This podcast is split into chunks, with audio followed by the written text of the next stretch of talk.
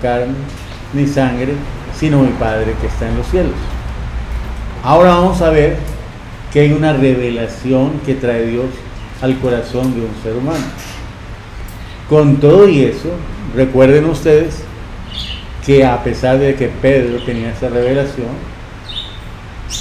él dudó y dudó varias veces. Dudó frente a la muchacha de, digamos, de, que servía allí en, la casa de, de, de Herodes y toda esta gente que quería matar al Señor, a los siervos de Él y a la gente que estaba alrededor de ellos. Y dudó. Y ya no sabía qué decir, quería camuflarse, que y negó con maldición que él no era discípulo del Señor. ¿Por qué hizo todas estas cosas? Porque la carne es así. O sea, uno puede tener revelación de Dios, puede tener conocimiento que viene de Dios, pero otra cosa es esa fe que la Biblia llama certeza, tenacidad, decisión interna, que es la que el Señor reclamó a sus discípulos y reclamó a esta generación. La fe que como dice el apóstol en Romanos 10, 17, dice que la fe viene por el oír y el oír por la palabra de Dios.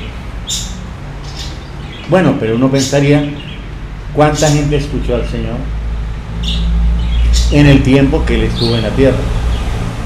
Salomón escuchó al Señor cuando el Señor le habló en Gabaón, se le apareció en sueños y le habló. David dijo en los salmos, dice, el Espíritu del Señor ha hablado por mi boca. También está en el libro de, de Samuel, en el segundo libro de Samuel. ¿Por qué todas esas personas recibieron la palabra de Dios? Pero uno ve que no son iguales. O sea, Salomón no es igual que David. Pedro no es igual que otras personas de los discípulos del Señor, etc.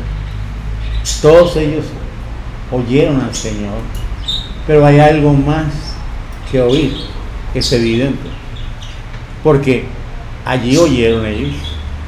En el desierto también ellos oyeron la voz del Señor. Dice, y oyeron la invitación al reposo del Señor. Pero dice, pero no les aprovechó por causa de qué? De incredulidad. Así está escrito la palabra de Dios. O sea, ¿qué quiero decir con esto?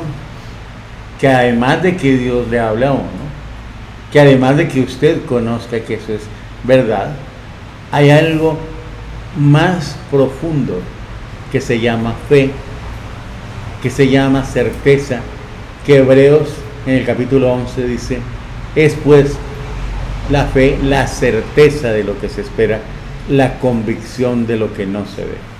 O sea, eso es mucho más poderoso y esa es la que vamos a, a estudiar en la palabra de Dios.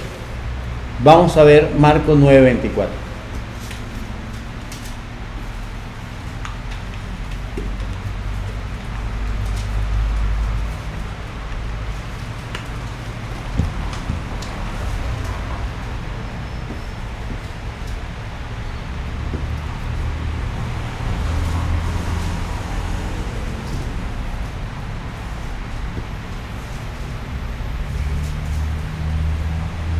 dice, e inmediatamente el padre del muchacho clamó y dijo, creo, ayuda qué.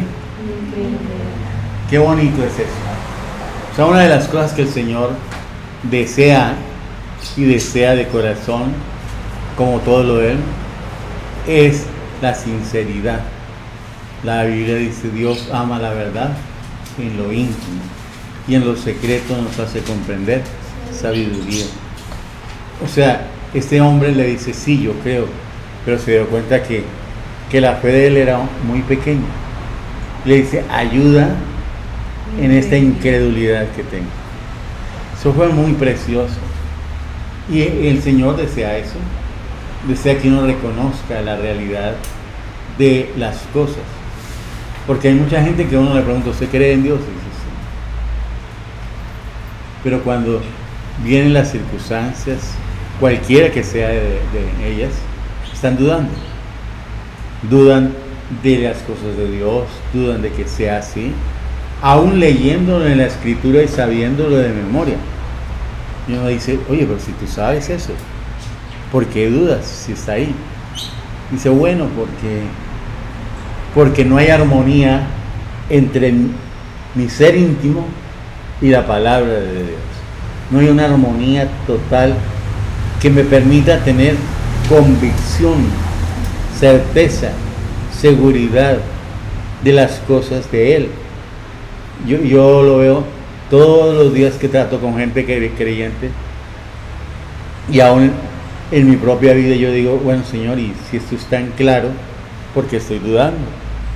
Yo mismo me tengo que exhortar a mí mismo, porque no puedo consentirme con la incredulidad, es algo que con lo que no debo consentir en ninguna manera en mi vida y con lo que usted no debiera consentir en ninguna manera en su vida. Porque al fin de cuentas, ¿es usted o no creyente? ¿Cree en Dios como el único Dios verdadero? ¿En los designios de Dios? ¿En los propósitos que Él ha mostrado delante de los hombres al paso del tiempo? Que sus palabras se han ido cumpliendo con una exactitud asombrosa que lo que él pronunció de los juicios tremendos están viniendo sobre la tierra actualmente, que el estado moral y espiritual de, los morados de la tierra son tal cual él los describió cuando describió el tiempo cercano a su venida. Todo eso se está cumpliendo. Entonces, si nosotros sabemos que se está cumpliendo, la pregunta es ¿por qué dudamos? Si eso está claro está allí, se está cumpliendo. Nosotros podemos leerlo en, en los noticieros o en la historia, ir hacia atrás y ver que todo lo que él dijo se cumplió. Cuando él dijo de Jerusalén, cuando le decía a las mujeres que no lloraran por él, sino que lloraran por sus hijos, porque de Jerusalén no iba a quedar piedra sobre piedra, y así sucedió. En, el año 70 de nuestra era, eh, entró el imperio romano con un general romano y dejó destruido todo ese lugar. Él posteriormente fue emperador. Él era hijo de emperador se constituyó luego en emperador. Entonces, uno dice, qué tremendo, así sucedió. Y desde ese tiempo hasta 1948, los judíos fueron dispersos en todos los pueblos y naciones de la tierra, tal como el Señor le había anunciado al pueblo de Israel a través de Moisés, 1500 años antes de Cristo, a través de los profetas, 600, 700 años antes de Cristo, y como lo anunciara el Señor hace casi 2000 años. Todo se fue cumpliendo exactamente. La dispersión del pueblo judío, nadie sabía que iba a durar 2000 años, casi, pero así sucedió. O sea, si nosotros tenemos tal evidencia del cumplimiento y la exactitud de las palabras de Dios, si sus hechos se han manifestado de una manera tan clara, la pregunta es, ¿por qué dudamos? ¿Qué hay dentro del corazón humano que lo lleva a dudar, aún teniendo una evidencia tan grande? Por ejemplo, uno dice, pero si Salomón sabía todo, carambas, ¿Por qué no siguió los caminos del Señor como David su padre? ¿Por qué tomó a ligera las cosas de Dios, sabiendo que vivir para la fama de este mundo, para las riquezas, para los placeres, era una vida disoluta, una vida inservible? Sabiendo eso, ¿por qué vivió eso? O sea, habiéndolo recibido de parte de Dios. ¿No les parece un poco absurdo? A mí no me parece. Digo, tremendo, tremendo. O sea, yo tengo un enemigo real dentro de mí, que se llama incredulidad. una tendencia a dudar de las cosas de Dios y a creer y practicar las mentiras. O sea, las creo y las practico. Porque así le pasó a, a las personas en el pasado. Creyeron esas mentiras y practicaron esas mentiras. Porque de otra manera uno no, se explica por qué Salomón hizo semejante cosa, semejante descache tan tremendo, el hombre más sabio que ha habido en toda la historia de la humanidad, cómo pudo haber cometido un error tan grande como ignorar la palabra de Dios y haberse dedicado a las cosas vanas como él mismo lo, testificó. Hay algo que tenemos que entender sobre eso. Marcos 16, 14.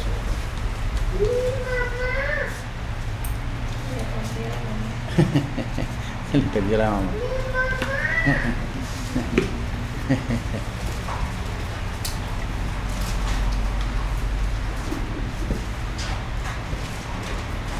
Marcos 16, 14.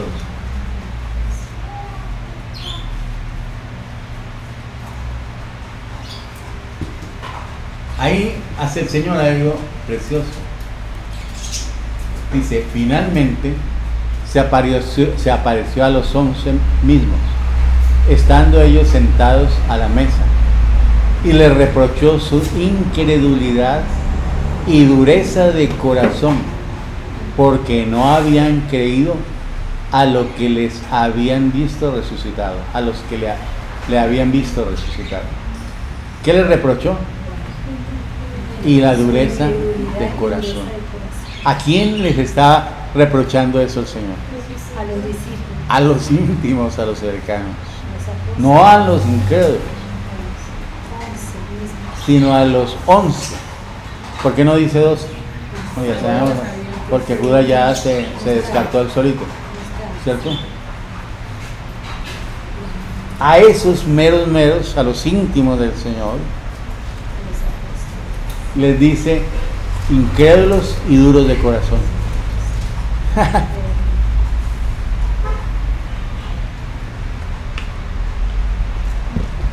Recuerden ustedes que han visto a esos discípulos, por lo menos Pedro, Juan y Santiago vieron cosas tremendas y el resto también. Lo vieron resucitar muertos, lo vieron multiplicar los panes y los peces, lo vieron caminar sobre las aguas, lo vieron reprender el mar y el viento y se sujetó el mar y el viento. Lo vieron reprender demonios y salieron. Lo vieron, por lo menos tres de ellos, transfigurado en el monte, algún monte cercano a, Galilea. La escritura no dice cuál monte. Podía ser el monte Tabor, pero no, no, no, no, no sabemos si ese es el monte.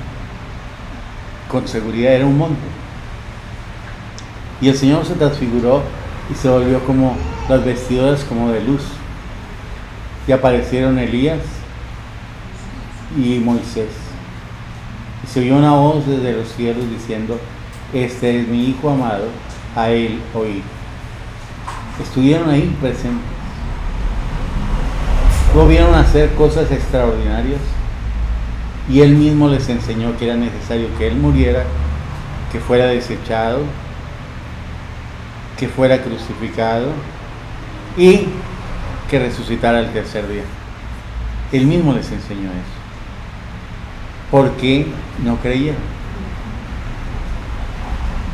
Se da cuenta que si hay algo desagradable y monstruoso en la vida nuestra. Porque estos, estos recibieron la palabra de Dios, de Dios mismo. La enseñanza directamente, no de pastores, de maestros, no de Dios mismo, Señor mismo. Ellos estaban admirados de quién era Él. Pedro declaró, tú eres el Cristo, el Hijo de Dios digo. Todo eso era real. ¿Por qué pues no creyeron a los que vinieron y le dijeron, ha resucitado?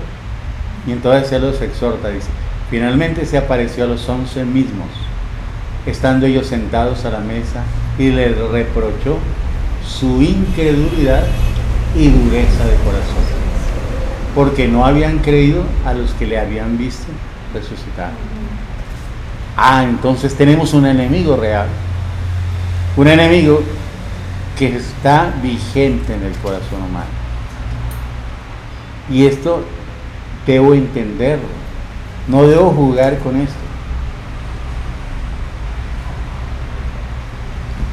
Porque lo vivieron los discípulos, lo vivió Salomón,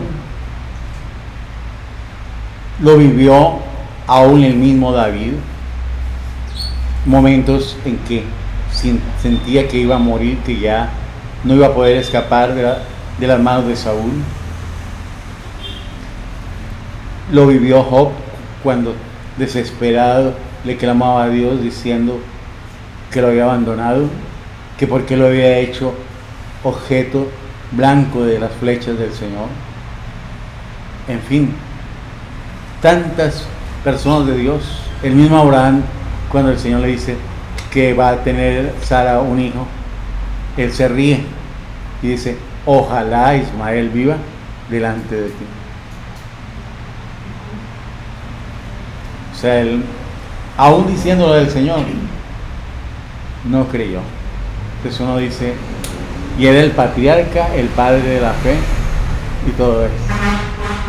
Entonces es algo que nos es común a todos los seres humanos, aceptándolo como algo común en todos nosotros. ¿Cuál debía ser nuestra actitud frente a esa realidad?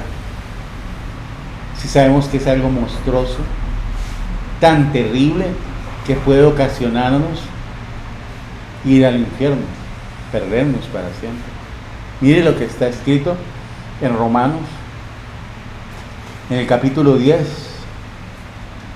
del 16 al 17.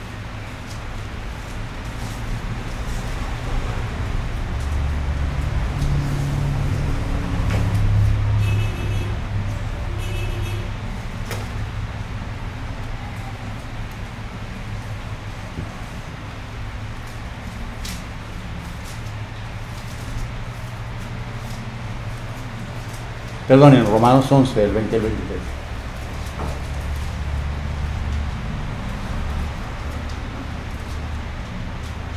Dice, bien, por su incredulidad fueron desgajadas, pero tú por la fe estás en pie. No te ensoberbezcas, sino teme, porque si Dios no perdonó a las ramas naturales, a ti tampoco te perdonará. Mira pues la bondad y la severidad de Dios.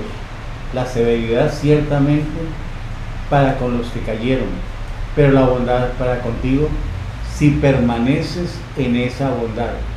Pues de otra manera tú también serás qué? O sea, si la incredulidad se vuelve un mal permanente en su vida, ¿qué le va a pasar? Va a ser cortado. ¿Y qué le pasa a los que son cortados? Lo recogen y los echan al fuego. Entonces uno dice, wow, o sea que esto es tan grave. Sí, es muy grave. Lo digo yo no, porque lo dice la escritura. Mira pues la bondad y la severidad de Dios.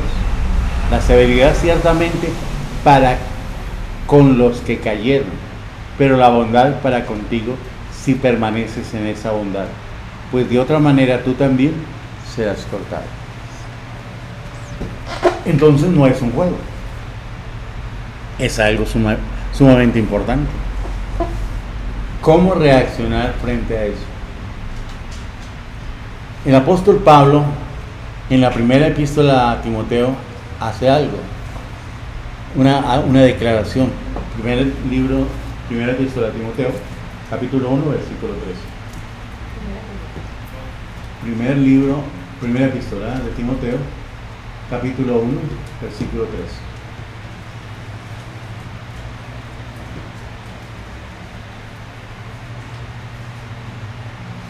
Dice, habiendo yo sido antes que blasfemo, perseguidor e injuriador, mas fui recibido a misericordia porque lo hice, ¿por qué?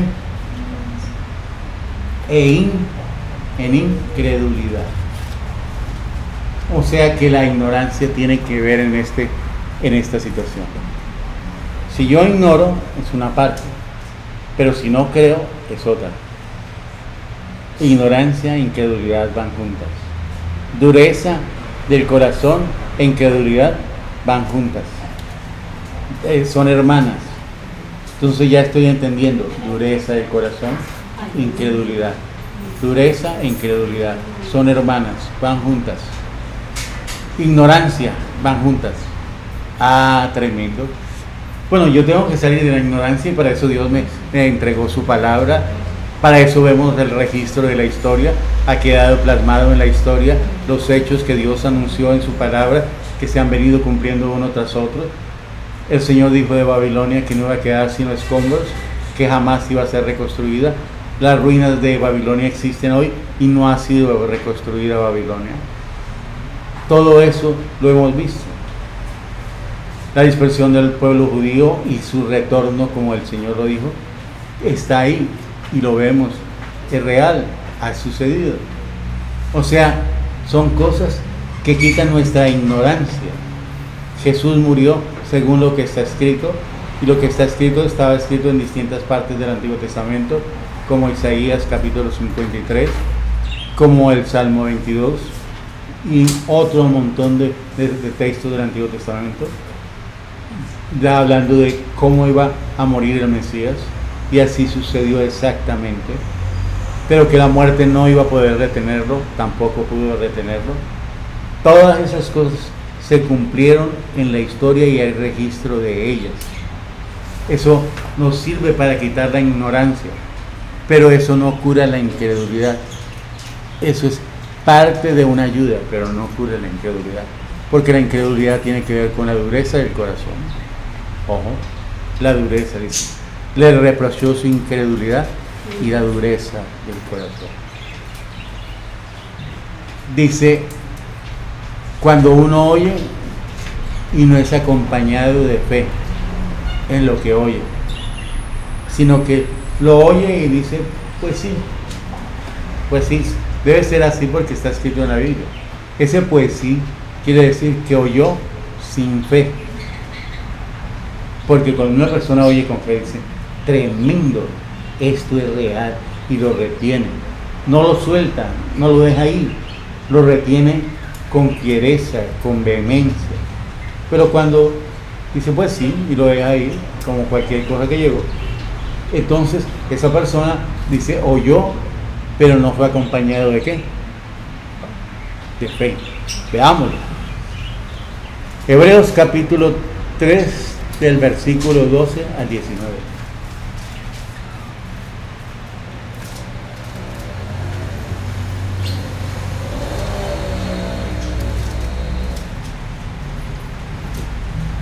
Hebreos capítulo 3 del 12 al 19. Mirad, hermanos, que no haya en ninguno de vosotros corazón malo de incredulidad. Otra vez, la incredulidad está en el dónde? Corazón. Dice, no hay en vosotros corazón malo de incredulidad, para apartarse de Dios vivo. Antes exhortados los unos a los otros cada día, entre tanto que se dice, hoy para que ninguno de vosotros se endurezca por el engaño del pecado, porque somos hechos participantes de Cristo, con tal que retengamos firme hasta el fin nuestra confianza del principio. O sea, ¿qué es lo que hace firme eso? Tener fe. ¿Qué lo hace no ser firme? Tener incredulidad. Dice, porque si no retenemos hasta el fin, eso nos van a cortar, como dice, en, lo leímos en Romanos capítulo 11. Entre tanto que se dice, si oyeres hoy su voz, no le endurezcáis vuestros corazones como en la provocación. ¿Quiénes fueron los que habiendo oído le provocaron? ¿No fueron todos los que salieron de Egipto por mano de Moisés y con con quienes estuvo el disgustado 40 años? ¿No fue con los que pecaron, cuyos cuerpos cayeron en el desierto, y quienes juró que no entrarían en su reposo, sino aquellos que desobedecieron. Y vemos que no pudieron entrar a causa de qué? Incredulidad. De incredulidad. O sea, no se entra al reposo por incredulidad.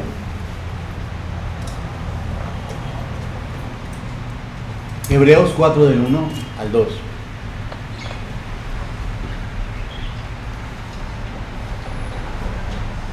Temamos pues, no sea que permaneciendo la promesa de entrar en su reposo, alguno de vosotros parezca no haberlo alcanzado, porque también a nosotros se nos ha anunciado la buena nueva como a ellos, pero no les aprovechó el oír la palabra por no ir acompañada de fe en los que la oyeron.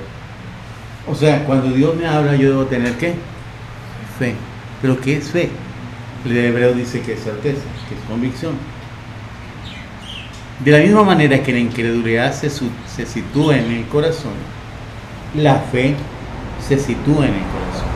Es algo que queda plasmado en el corazón de una persona. Es una bendición tremenda tener fe de verdad, porque ella me aparta a mí de la indolencia, de la desobediencia, del desprecio al Señor. Porque vamos a ver que la incredulidad conduce al desprecio, para no dejar al Dios vivo, dice aquí, para no menospreciar al Dios vivo. Si nosotros no pedimos eso, estaríamos fuera de la realidad espiritual. Cuando el Señor llegó a mi vida, yo decía, no que he conocido en mi vida a alguien como, ningún ser como Dios. Un ser tan limpio, tan puro, tan recto, tan veraz. Pero yo soy pecador, como dijo Pablo, vendido al pecado. Y una de las cosas que me asustaba era que yo percibía que aunque Dios me hablara, hiciera maravillas en mi vida, al día siguiente estaría dudando, diciendo, tal vez me emocionaron en ese grupo, tal vez me imaginé esto, tal vez Dios no me habló. Todos esos tal vez que aparecen en la mente por la dureza del corazón y por la incredulidad. El Señor y eso está en mi vida y yo no sé cómo sacarlo. Yo sentía como cuando uno tiene dentro del corazón un espacio vacío, pero está frío, tan frío como el hielo. Y lo sentía, o sea, realmente así me lo reveló el Señor por su Espíritu. Y yo le pedí con todo mi corazón, y le sigo pidiendo, que ese vacío desaparezca totalmente, que ese hielo que hay dentro del corazón humano sea derretido y que a cambio quede un fuego que arda en mi vida hacia Dios permanentemente como las luces del templo, las que prendieron en el templo de Dios. Yo le he pedido eso al Señor, porque uno puede reconocer la realidad de eso, pero puede decir, bueno, así soy yo. Tal vez el Señor algún día me hará algo por mí, pero si yo la tomo así tan a la ligera, no voy a salir de ahí. Yo tengo que tomarla como en realidad es una cosa de vida o muerte. Decirle, Padre, ayuda a mi incredulidad. Como le dijo aquel padre cuando fue cuestionado por el Señor, ¿crees? Y él dijo, creo, ayuda a mi incredulidad. Yo puedo decirle, Señor, tú sabes que la tendencia de un pecador es a no creerte, Señor. Es el mismo mal de nuestros padres en el Edén. Ellos no te creyeron, le creyeron al diablo y despreciaron lo que tú les dijiste. No tenían fe, no tenían certeza, por eso comieron del árbol de la ciencia del bien y del mal. Porque si hubieran tenido certeza, nadie hubiera sido capaz de obligarlos a comer de ese árbol. O sea, es una herencia adámica, es algo que va metido dentro de mi